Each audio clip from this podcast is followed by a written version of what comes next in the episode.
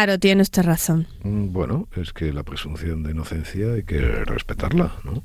O sea, hay que respetarla incluso cuando eh, la persona objeto de la, de la acusación eh, nos cae gorda. ¿Vale? Nos cae gorda y la tenemos además marcada como pues eh, en fin como algo fuera de la norma y de la estética y de la ética y de y en fin y sabemos de su historia desde las maletas de, de la señora Delsi hasta etcétera.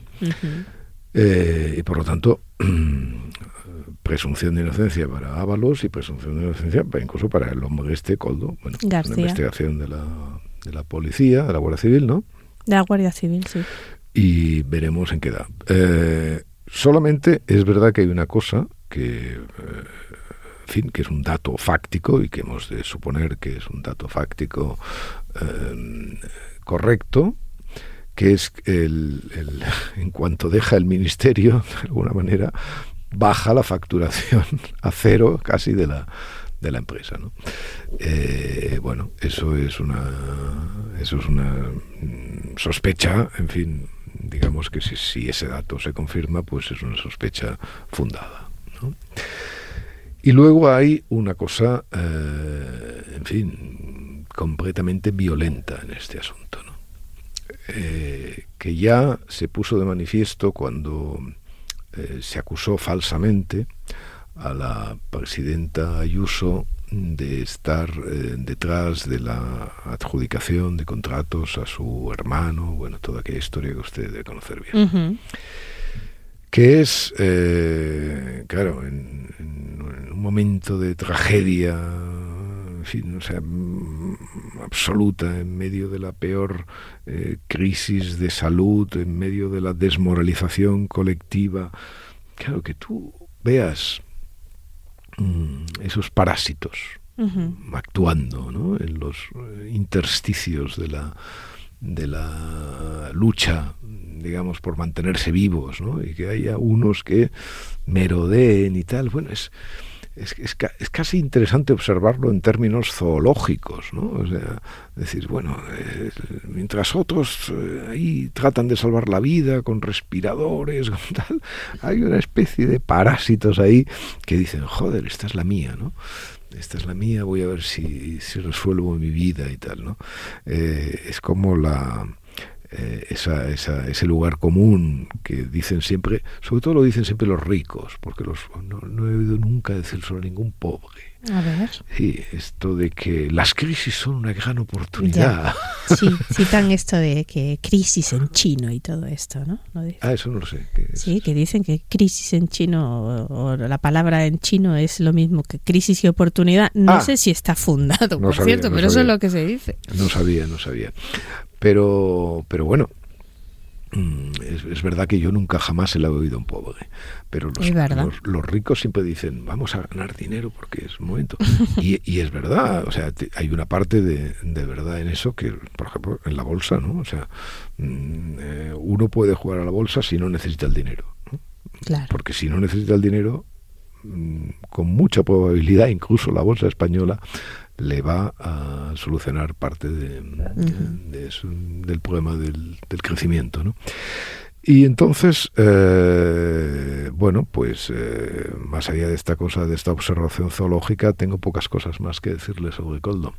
Eh, ceñido, insisto, a la, a la presunción de inocencia. Y ante la posibilidad de que efectivamente, bueno, pues tampoco podemos ignorar que el ministro Ábalos fue destituido por el presidente del gobierno sin una explicación mmm, pormenorizada de las razones por las que lo hizo, ¿no?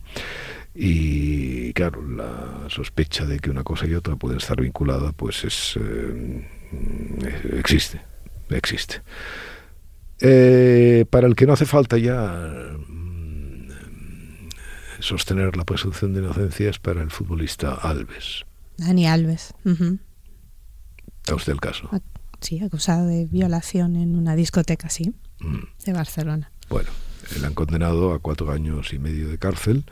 Eh, digamos que le han condenado a la franja, franja baja, eh, entre otras cosas porque ha indemnizado a la, indemnizado a la víctima. ¿no? Eh, bueno, sobre esto no voy a hablar demasiado tampoco ahora porque tengo que leer la, la, sentencia, que la tengo aquí. y no he tenido tiempo de leerla antes de venir a esta charla con usted tan agradable. Pero Santos, mm, vamos a decir una cosa. Vamos a ver. Eh, solamente hay dos personas que sepan en este mundo lo que pasó en el lavabo de la discoteca. Así es. Eh, dos personas en este mundo que además mm, probablemente una o las dos, y no sé en qué grado una o las dos, tenían su uh, facultad de percepción mm, comprometida, porque habían bebido, etcétera, etcétera. Eh, con lo cual, mm, hasta es posible que una recuerde cosas distintas, digamos, de la que la otra recuerda, o el otro recuerda. Pero solamente hay dos personas. Los jueces Mm, se han metido en ese, en ese baño, ¿no? en ese lavabo, porque mm, tenían la, el indicio de que en ese lavabo se estaba cometiendo un delito. Sí, porque ya denunció, claro, nada más. Sí, sí, porque se había mm. cometido un delito. Eh, sabemos que esa persona entró voluntariamente a ese lavabo y en cambio sabemos también que eh, algo de lo que pasó allí, mm, según sus declaraciones, la vejó, la humilló y entonces provocó su denuncia. Las dos personas implicadas en ese asunto han dado mm, versiones completamente distintas de lo que pasó. Y todas ellas, evidentemente, giran en torno al famoso consentimiento, de lo cual el domingo hablaré largo y tendido. Eh, los jueces han decidido creer a una y no a otra. Bueno, pasa a veces. Durante una larga historia de las relaciones entre los hombres y las mujeres, los jueces creían a uno, normalmente. Y eso duró durante muchos años. Ahora suelen creer a las otras, casi siempre. Eh, desde luego, la verdad eh, se escapaba, porque la verdad existe también en ese baño. ¿eh? Claro, ¿Mm? claro. La verdad existe. No, esto no se resuelve, digamos, con percepciones, a lo Irene Montero. ¿no? O sea, la verdad en ese baño existe. Es muy difícil, es muy difícil formalizarla, argumentarla, y hacerla resistente a cualquier a cualquier otro acontecimiento del futuro, ¿no? Pero una, una unidad de verdad mínima existe y los jueces eh, creen que en estos momentos esa unidad de verdad está en la boca, digamos, de la, de la víctima, ¿no? Eh, bueno, mm, tengo que leer la sentencia, eh, esa sentencia va a tener, seguramente va a ser objeto de un recurso, por lo tanto no es una sentencia firme. Veremos lo que pasa. Pero en cualquier caso, eh, insisto, mm, había que creer a alguno de los dos y en esa creencia en alguno de los dos no ha valido la famosa expresión latina de indubio pro reo. Los jueces no, no dudan, no dudan. ¿no? no dudan. Claro que hay, mm, en fin, muchos elementos adyacentes a lo que en ese baño pasó. Y que los jueces también lo han tenido en cuenta a la hora de, lo habrán tenido en cuenta, supongo, a la hora de, formalizar su sentencia, ¿no? las declaraciones de las amigas, las declaraciones de, del personal encargado, bueno, todo eso, eh, la convicción del relato que sea eh, más o menos eh, verosímil o que tenga no tenga contradicciones o que bueno todo eso evidentemente lo habrán tenido en cuenta y forma parte de esa aproximación a la verdad pero en esa en esa ese marco adyacente hay una evidencia y es que alguien entró allá voluntariamente y algo fue mal. Luego. Por el momento vamos a dejarlo ahí. ¿eh? Vamos a dejarlo ahí. Estoy feliz, eh, estoy feliz de que, de que, ah bueno, no, ya, acabábamos de esto de las eh, percepciones, las percepciones alteradas. Nuestro querido Fernando Sabater eh, eh, ha escrito un artículo, ¿usted lo ha leído el artículo ese? Bueno, ha escrito un artículo, es casi una nota, es casi una nota. ¿En The Objective? Sí. Claro, sí.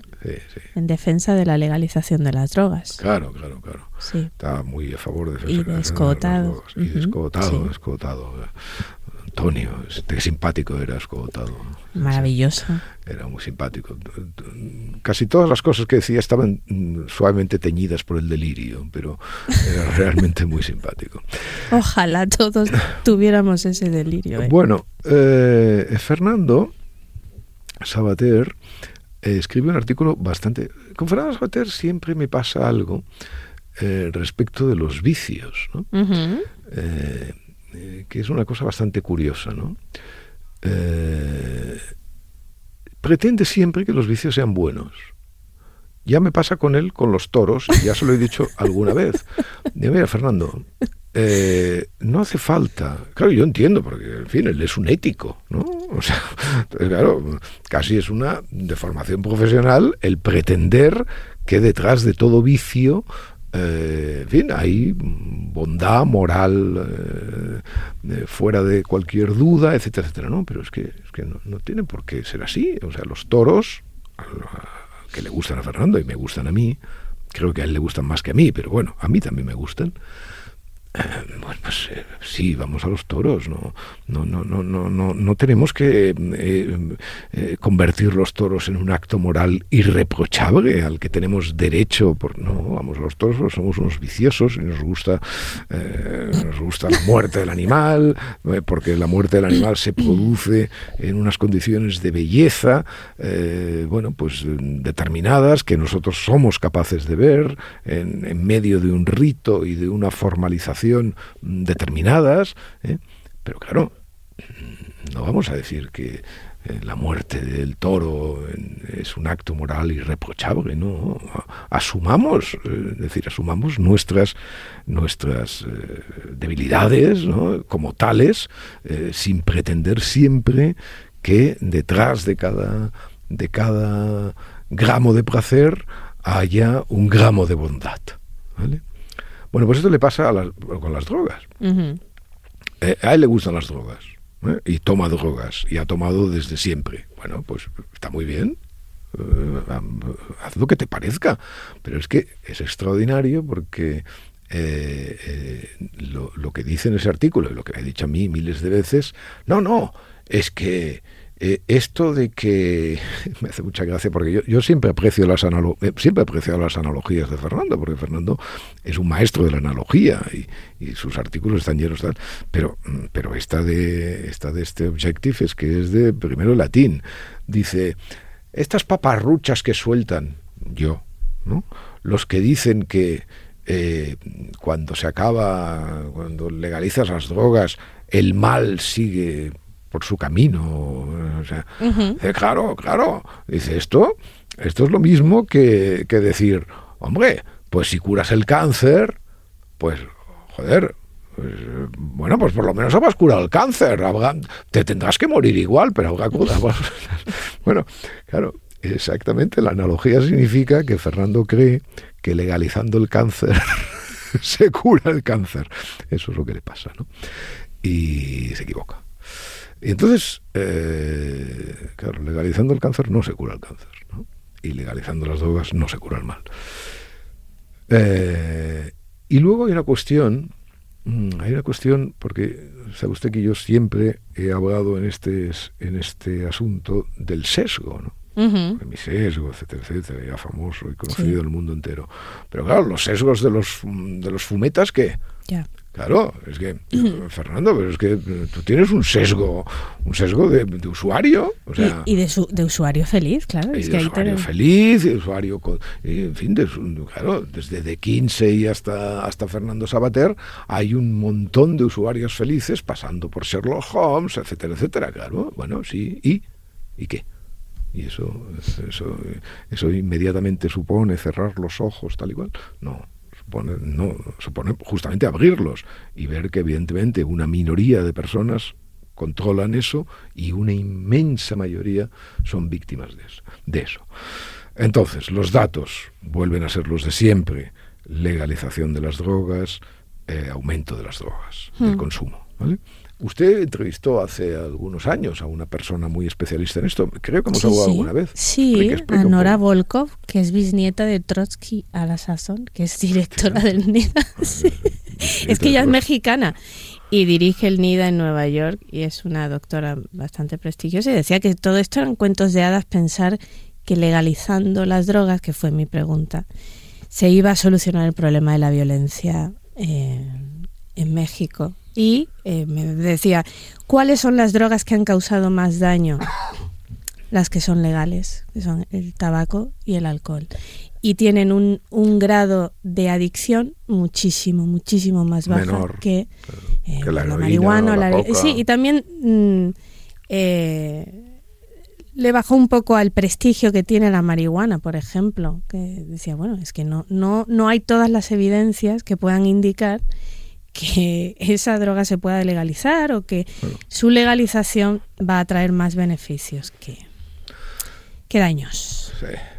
Bueno, pues eh, digamos que una vez decretado que la paz en el mundo no la va a traer la legalización de las drogas, eh, pasemos al asunto este de, de, bueno, este asunto que me encanta hoy ver, me encanta hoy ver en el, en el diario El País que por fin, por fin, este eh, el, terrible, el terrible caso del piloto uh, ucraniano asesinado En, en, una, en una nación democrática, em, pulverizado a tiros en Villajoyosa, ¿no? En Villajoyosa, en Alicante. Efectivamente, bueno, pues ocupa finalmente honores de portada, va a cuatro columnas en el, en el diario y bueno, eh, a partir del convencimiento de que los eh, eso que llaman la inteligencia española, eh, la inteligencia española a veces es como el pensamiento navarro, ¿no? Eso, justo. ¿Ah, pensamiento navarro. inteligencia española, pensamiento navarro.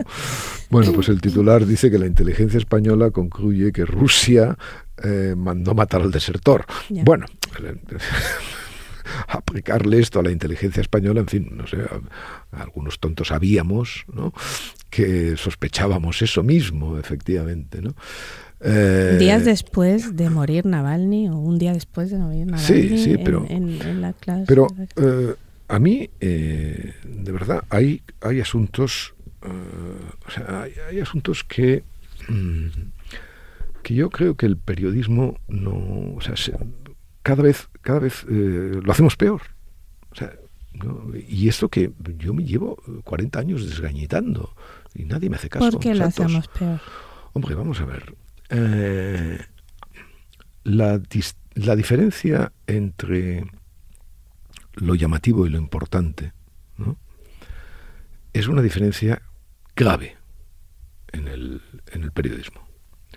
Y hay asuntos, este no, porque este es llamativo e importante. O sea, este tiene la, la, síntesis perfecta. Pero hay asuntos mm, que son simplemente llamativos y que ocupan el espacio que lo importante merece. Porque evidentemente un periódico siempre es un juego de suma cero. O sea, lo que sale no entra. ¿eh? O sea, el que entra aparta a alguien. O sea, no. el periódico tiene las noticias que tiene. Y la portada tiene las columnas que tiene. Y no hay más. Entonces, claro, hombre, eh, vamos a ver. Rusia, esta Rusia, ¿no? Esta Rusia que va asesinando, ¿eh? asesinando a sangre fría a sus enemigos, eh, envenenándolos, disparando. Esto, esto la, la, prueba española, o sea, la prueba española, la prueba villajoyosa, tenía que haber emulsionado como el gran escándalo de esta semana. Totalmente. Por lo menos. Pero por favor. por lo menos. O sea, el gran escándalo de esta semana. Bueno, entonces nos, nos entretenemos con, sí, con cuestiones locales. Bueno, no digo yo que tengan importancia, efectivamente la tienen. Pero bueno, es que Rusia está disparando contra personas que viven en España, en un país democrático, etcétera, etcétera en un país que tiene, mantiene relaciones diplomáticas, etcétera. Bueno, todo lo que, todas las obviedades que, se, me, se, me, agolpan en la boca, es decir, todas las obviedades, que es una sensación, se, te hace bola, o sea, se te hace bola no la dificultad a veces de analizar las cosas, sino su, su obviedad. Eh, mire, hay otro caso del cual me he ocupado yo hoy en la columna. Bueno, ¿con qué naturalidad con qué naturalidad observamos que haya grupos parlamentarios que mm, no mantengan el minuto, o sea, no participen en el minuto de silencio de homenaje parlamentario a los eh, guardias civiles asesinados en, Barbate. Y esto lo reducimos a, a una columna, a, un pequeño suelto, a un párrafo metido dentro de... Pero vamos a ver, o sea, eh, tenemos, que, tenemos que elevarnos, o sea, es decir, a la hora de hacer periódicos, y tenemos que ver, pero vamos a ver, pero ¿cómo es posible que haya alguien que prefiera estar en el muelle que insulta a los policías asesinados y jalea al narco? ¿Cómo es posible que prefiramos eso? Que haya diputados, gente elegida por el pueblo, que prefiera jalear al narco que homenajear en la tribuna a los, a los servidores del orden público. Bueno, pues con independencia de que sean gentuza, como les llamo eh, evidentemente en la columna, eh, hay una cuestión de presión social. O sea, o sea, esta gente, desde luego, no dejarán de ser gentuza, como el mal no dejará de existir porque legalicemos los fumetas, ¿no? Serán gentuza igualmente. Pero por lo menos, si la presión social es importante, mm, hombre, eh, se lo pensarán dos veces antes de tomar las decisiones, ¿no? ¿Lo cree? Lo creo, lo creo. ¿Eh? Eh, bueno, pues con esto pasa lo mismo. O sea, ¿cuál es el feedback que a estas alturas. ¿Cuánto hace que pasó eso? Hace bastantes días, sí. fue el, lunes, ¿no? El lunes, ¿no? Bueno. El día 13, no, el fin de semana. Estamos a, bueno, hace más días, o sea, imagínese. No, claro, claro. Estamos hablando de, de la semana pasada, el martes de la semana pasada. Bueno, estamos hablando del martes de la semana pasada. ¿eh? Hasta hoy, hasta hoy, esto no ha figurado en la portada y evidentemente eh, un piloto ucraniano traidor. O sea, bueno, de acuerdo, no sabemos, no sabemos quién lo mató, pero es que hoy tampoco lo sabemos, porque claro, ese titular, compréndame, la inteligencia española dice que tal, no sé qué, o sea, sabemos bastante menos, o sea, perdón, sabemos lo mismo que sabíamos prácticamente hace una semana. Mm.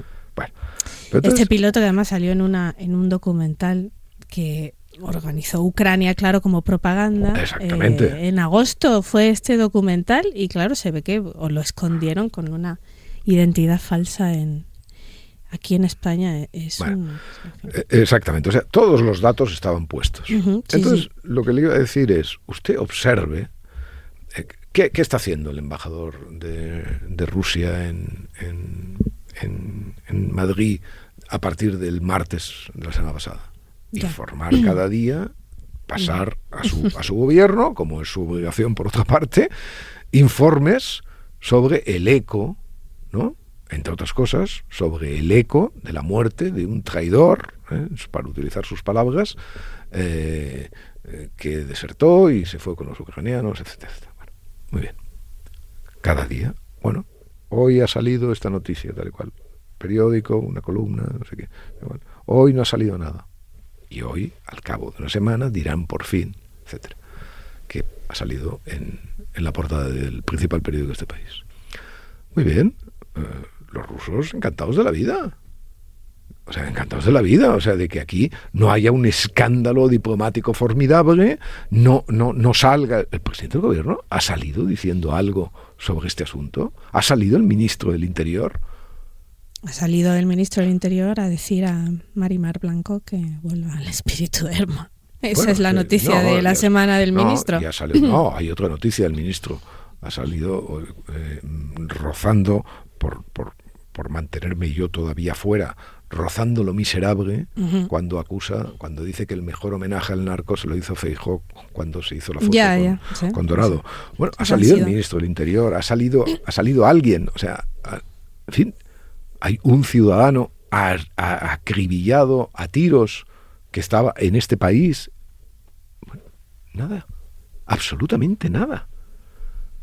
Claro, entonces esto, esto de esto de de, Rusia es, eh, bueno, pues, en fin, campo libre.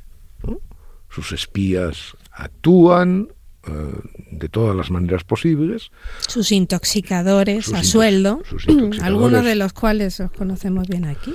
Bueno, y luego otra cuestión, eh, otra cuestión fundamental, claro, Navalny. el otro día había una, una discusión sobre los eh, a propósito de un artículo que publicó eh, Ignacio Sánchez Cuenca en El País mm, sobre la amnistía y sobre Sabater, y en fin, un artículo rudo y burdo como todos los suyos, pero que evidentemente a mi juicio sobre el tema de la amnistía tenía toda la razón. Pero eh, tenía toda la razón cuando decía, pero ¿cómo ustedes eh, perdón, eh, sobre el tema del terrorismo tenía toda la razón, pero como ustedes dicen ahora que tsunami democrático es terrorismo, si han estado cuatro años sin decir que es terrorismo, tiene usted razón, la misma razón que tengo yo cuando le digo ustedes empezaron a hablar de amnistía y de la necesidad de la amnistía no por una por una deuda moral en estos años, sino porque querían que una persona fuera, una determinada persona fuera presidente del gobierno. Bueno, pues en este artículo se hablaba de eso, de los de, qué es terrorismo. ¿no? ¿Qué es terrorismo? Es eh, algo que nos ha ocupado a muchos que hemos pensado y hemos reflexionado y hemos vivido y hemos sufrido el terrorismo como cualquier analista español. Eh, eh, ahora parece que Ignacio Sánchez Cuenca va a hacer un, está a punto de publicar un libro sobre esto, sobre este asunto. Entonces, una de sus acotaciones, digamos, una de las acotaciones del, del, eh, del, artículo era decir que el terrorismo está vinculado siempre a la ocultación, a la clandestinidad, al hecho de que no hubiera un espacio público en el cual el terrorismo se exhibiera. que siempre era una organización clandestina el responsable. Pero claro, pero eso es olvidar, eso es olvidar los estados. Claro. Pero vamos a ver, o sea, eh, eso es como cuando yo me indigno cuando digo, ah, o sea que ahora van a condenar a los del tsunami democrático a más años que los que condenaron a Junqueras, cuando el auténtico diseminador del terror y del, es, decir, del extremo miedo, ¿eh? como la como la Real Academia define al terror, ¿Eh? del miedo intenso, ¿eh?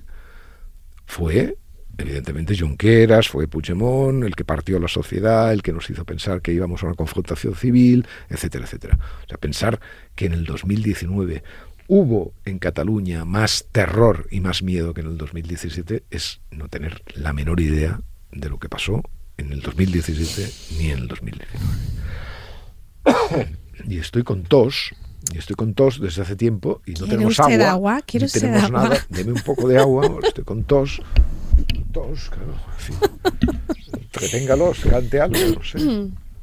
No voy a cantar nada porque este, este asunto de Rusia es lo más grave que está pasando. Y ya sabe que yo le insisto mucho en, estas cosas. Entonces, eh, naturalmente, naturalmente que hay estados, o sea, o sea, si hay una manera de definir lo que Rusia está haciendo en el mundo, o sea, está haciendo primero con sus propios ciudadanos, ¿vale? Y está haciendo con los ucranianos, es el terrorismo. Totalmente, totalmente. Eh, es verdad que, que, fin, que todo eso mm, se puede eh, pues, matizar o, darle a la, a la definición una, anchura y una amplitud que no tiene, pero, pero el comportamiento del Estado ruso es el comportamiento de un Estado terrorista. Un Estado terrorista comparable, por supuesto, al Estado nazi ¿eh? y comparable a todas, las, eh, a todas las formas de terrorismo de Estado que supera lo que, lo que, lo que Rusia está haciendo es indiscutible. Entonces, eh, Navalny, claro, Navalny evidentemente nos impresiona muchísimo porque cumple esa ley de encarnar el mal y la indefensión y la justicia y, la, y el valor en una persona determinada. Muy bien. Eh, pero es que, claro, si soslayamos esa, esa evidencia mm, de que no podemos dedicar a todos los muertos de Ucrania lo mismo que dedicamos a Navalny, ¿eh? por razones obvias, lo que no podemos dejar de decir es que lo que ha hecho Rusia con Ucrania es decenas de miles de Navalnys. O sea, su único, su único interés, y esto no ha formado parte de los, del análisis preponderante, a mi juicio, respecto de esta llamada guerra, era destruir a Ucrania. O sea, impedir que Ucrania funcionara como país. O sea, y lo ha conseguido plenamente. Y por eso es un absurdo decir que Ucrania va a ganar esta guerra. Ucrania no podía ganar esta guerra porque, en porque para empezar ni siquiera era una guerra, en el sentido convencional del término. Lo que estaba haciendo Rusia y lo que sigue haciendo Rusia con Ucrania es terrorismo, es bombardeos selectivos, es muerte constante de civiles. Claro que hay unos, unos más o menos frentes organizados en algún momento, etcétera. Claro que es posible, admito eso admito eso, aunque desconozco las intenciones reales que tenía eh, Rusia eh, cuando declaró la guerra o cuando eh, declaró la, ofensiva. Sí, a lo mejor la reacción, primero la reacción heroica de los ucranianos y luego el apoyo, el apoyo de los, de los países occidentales, pues sí, a lo mejor impidió que entraran en Kiev ¿no? y tomaran el gobierno, que la invasión fuera efectivamente llegar hasta la capital. Y a lo mejor ese era su, ese era también su, su objetivo. Pero insisto, yo no lo sé. Lo que sí sé es lo que está haciendo. Y lo que está haciendo es mm, destruir por décadas la posibilidad de que Ucrania sea un país como cualquier otro. Eso está destruido y muerto. Y hay una cuestión en, la, en el apoyo mm, en el apoyo occidental a los héroes de, ucranianos que a mí siempre eh, me ha llenado de inquietud, porque mm, en cierta forma me recordaba el apoyo eh, que las democracias hicieron a los republicanos españoles. Es decir, no, algunas armas, mandaremos algunas armas, igual que los fascistas mandaban algunas armas, y luego, eh, aún en España en aquel momento, pues las brigadas internacionales, mira, aún cubrían, ¿no? Aún cubrían esa, em, bueno, esa necesidad de que si para vosotros es tan importante la lucha, si para vosotros es tan importante que los republicanos españoles salgan adelante y defiendan su país de la atrocidad del golpe, enviad hombres, ¿no? enviad soldados, ¿Cómo es posible que, o sea, los europeos y los americanos, eh, ¿qué hemos mandado? Los ucranianos para que luchen por nosotros porque la libertad en aquel momento, el orden, sí, comprendo, eh, efectivamente, enviar soldados hubiera desencadenado la Tercera Guerra Mundial, todo lo que usted quiera, sí, sí, todas estas cosas hay que tenerlas en cuenta y evidentemente por eso, por eso es tan difícil la política y por eso es tan difícil tomar decisiones. Pero, pero hay algo ahí que me rechina extraordinariamente, ¿no? Y es toda esa campaña enorme, eh, convirtiendo a los ucranianos y a Zelensky en un héroe, diciendo, lucha, lucha, aguanta, que yo te envío las armas que necesitas, que yo te envío tal. Ni les enviaban, evidentemente, todas las armas que necesitaban, porque eso es prácticamente imposible. Ni siquiera el compromiso, ese compromiso de decir, bueno, es que alguien tiene que morir por Ucrania, claro, pero ¿quién va a morir por Ucrania? en Alemania, en España, en Gran Bretaña, en América. Hombre, morir no, morir no. Si, si en todos estos países eh, usted hace encuestas diciendo y preguntándole a la gente, pero usted hasta qué punto estaría dispuesto a morir por su patria? Y salen unos porcentajes en España bastante, regulares. ¿eh? ¿Hasta qué punto estaría usted? Voy a morir yo por Ucrania. Muy bien. Bueno, pues entonces, como eso es así, como eso es así, eh, hombre, eh, controla, controla tus eh, ambiciones, digamos, propagandísticas, ¿no? intenta, intenta buscar soluciones antes que llevar y llevar a la muerte a decenas de miles de personas que efectivamente se sienten, sienten como si detrás hubiera algo como si el mundo estuviera con ellos. Sí, sí, el mundo está con ellos, claro, el mundo está, también el mundo estaba con Navalny, ¿no? Sí, claro, y Navalny hoy es un cadáver, ¿no?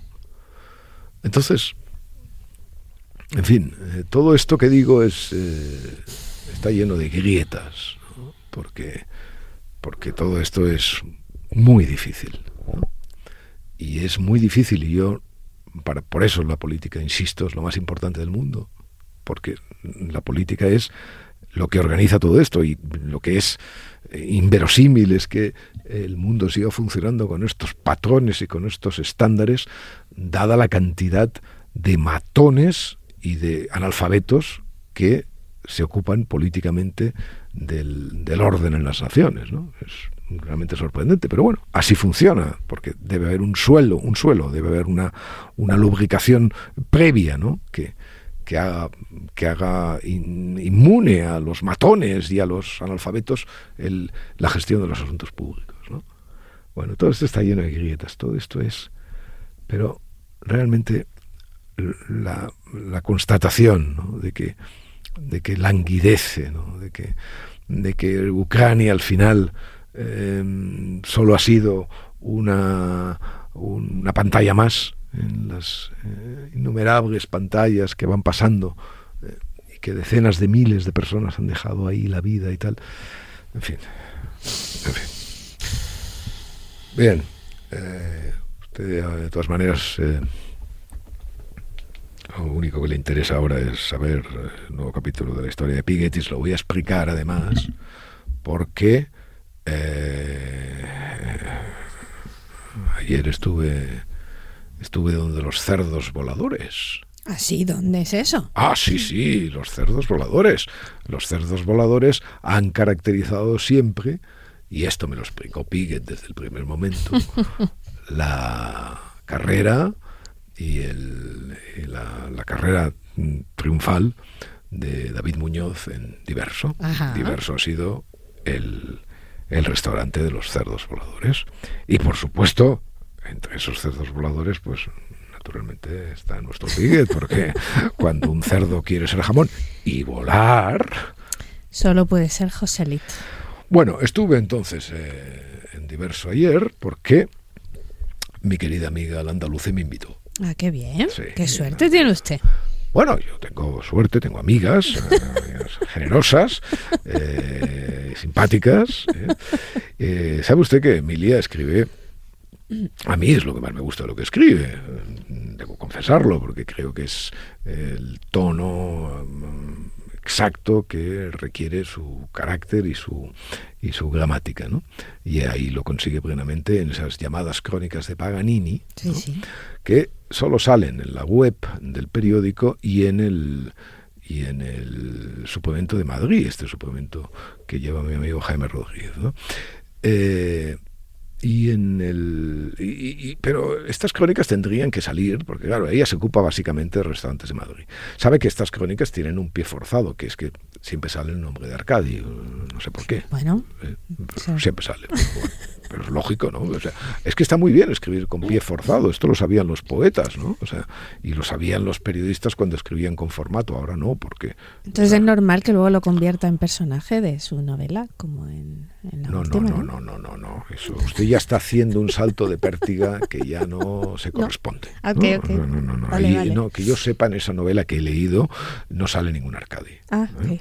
vale, vale, vale. Y además mucho menos porque sale uno con pareo. En fin, Imagínense. Bien, a lo que íbamos. Diverso, uh, Landu nos invitó a Diverso, ¿no? Eh, va a sacar estas crónicas de Paganini en un libro y como yo voy a tener que hacer algo, pues eh, claro, empezamos, el libro tenía que empezar en alguna, en alguna parte y el libro pues empieza con, con David. Bueno, eh, cenamos extraordinariamente bien ¿no? y bebimos muy bien también. Eh, yo hacía mucho tiempo que no había ido a, Diverso eh, y la verdad es que eh, la cocina de Muñoz es una cocina mm, cargada de... sobre todo es una cocina muy imaginativa, ¿no? O sea, toda la, la, construcción, digamos, de los platos que hace es, es un trabajo Mm, de imaginación extraordinario. Y te lleva, evidentemente, a, bueno, a lo, de siempre, ¿no? O sea, toda esta gente que dice, no, es que allí no se come, y claro que no se come, o sea, o sea uno no va diverso a comer, ¿no? Uno en realidad va diverso a ser comido. ¿eh? Como, los tetitos. Sí, como, eh, pero efectivamente como pasa en todos los restaurantes y como pasa eh, con todos los restaurantes de vanguardia. O sea, yo cuando iba al Bulli, ya sabe, eh, yo no iba a, comer, o sea, ¿no? iba a ser comido. O sea, iba a ser comido por esa, por esa mm, derroche absoluto de inteligencia, de sensibilidad, de imaginación, etcétera, que había en el Bulli. Y que desde luego Muñoz eh, tiene y conserva, yo creo que es el, el cocinero español realmente, o sea, tiene muy poco que ver su, o tiene poco que ver, no, muy poco no, tiene poco que ver su cocina con lo que hacía el Bulli, pero en realidad es el, es el heredero, es el heredero, es el del Bulli. Eh, es verdad que eh, en Mugaritz, eh, nuestro hombre, nuestro Andoni, mm, de alguna manera hace una cocina que se incrustaría más en la línea de vanguardia radical que el Bulli, en, sobre todo en algunos años, no en todos los años, representó. ¿no? Pero bueno, sin establecer tal, el, gran cocinero de este tiempo español, eh, yo creo que es eh, evidentemente Muñoz. Y que además maneja con soltura el, show, por así decirlo, ¿no? Maneja con soltura el show. Y luego, claro, luego me pasó una cosa que, en fin, que me pareció de un gran interés. Ya sabe usted que nuestra, nuestra Lucy Méndez, eh, una vez escribió un artículo muy, muy cabreada porque porque el menú de diverso costaba 360 euros, que me parece que lo que cuesta, eh, vinos aparte, mm, y evidentemente puso el grito en el cielo porque, pero hombre, pero esto de, claro, 260 euros, pero claro, esto de 160 euros, pero a ver, ¿cuánto vale? Eh, usted que debe saber quién es esta Taylor Swift, esta de, ir a verla. Taylor Swift, sí. Mi hija queridísima María es fan de Taylor Swift. Bueno, pues sí, no, no, va a poder ir al concierto porque no lo podemos pagar. Prepare usted, prepare usted 500 euros para, ¿vale? Entonces, claro, yo comprendo que esto esto les parece, o sea, no, encuentran ofensivo lo de Taylor, ¿cómo es? Swift. Swift. Eh, Swift, como el Jonathan. exactamente. Ah, eh, y a los fans se les llama Swifties. Swifties. Ah, es que lo que aprendo con usted, Santos. Lo que aprendo con usted. Swifties. Las cosas importantes de la vida. Impresionante. Bueno, pues sigamos con eso. Sigamos con eso. Eh, ¿Les parece? No, Taylor está bien y tal y cual. Porque yo me pasé en el restaurante ayer en el mismo número de horas que se van a pasar los de Taylor. O sea, por el tiempo, no sé qué, tal igual. Y, eh, evidentemente, en fin, cada uno tiene los gustos que tiene y yo, pues, Taylor Swift, no sé, igual me encanta, ¿eh? pero no, pero de momento no, no. le gusta el inglés, no le va a gustar. No la frecuentamos, no, frecuentamos. Y, y, entonces, eh, entonces claro, Lucy se nos pone a, a dar gritos porque esto cuesta así. Porque claro, ella cree, hombre, comer cuesta eso. Claro, entonces considera que es una atrocidad que comer cueste eso. Pero claro, es que no es comer. Es ser comido, Lucy, es ser comido. Pero la he sacado por otra cosa. Porque el, si yo tuviera que elegir un plato, un plato es un plato de los que mm, comimos ayer, había un, par, una especie de capas de hielo. Bueno, vamos a si yo tuviera que elegir el plato, eh, elegiría unos guisantes, eh, o sea, unos hilitos de, guisantes lágrima, por un lado guisantes, ¿eh? lágrima, y por otro caviar. Y en medio unos, unos de esto, unos ajo blancos de, no sé, macadamia, no, me acuerdo de tal. Una cosa muy delicada y muy, un plato muy bello, además, el, el, blanco, el verde y el negro de los de los eh, de los eh, guisantes, el negro del caviar y el verde de los guisantes y tal. Y claro, yo pregunté de repente, bueno, pregunté o no sé, la persona vino. y estos guisantes, eh, guisantes muy especiales, ¿de dónde los, los traéis y tal?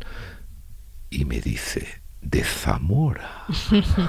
Entonces, claro, ya, ya sabe usted, o sea, o sea, cuando Lucy se entere que el plato bandera, digamos, que me comí ayer, fue unos guisantes de Zamora. Cocina de proximidad. Cocina, exactamente. Cocina de proximidad. Yo no sé qué va a hacer, yo no sé qué va a hacer. Pero en fin, eh, mi querida amiga. Dígame.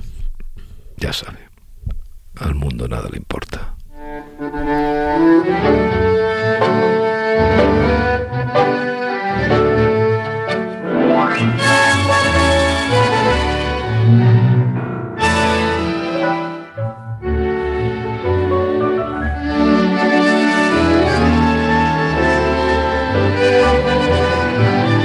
Un podcast de Arcadia Espada y El Mundo con la colaboración de Yaiza Santos.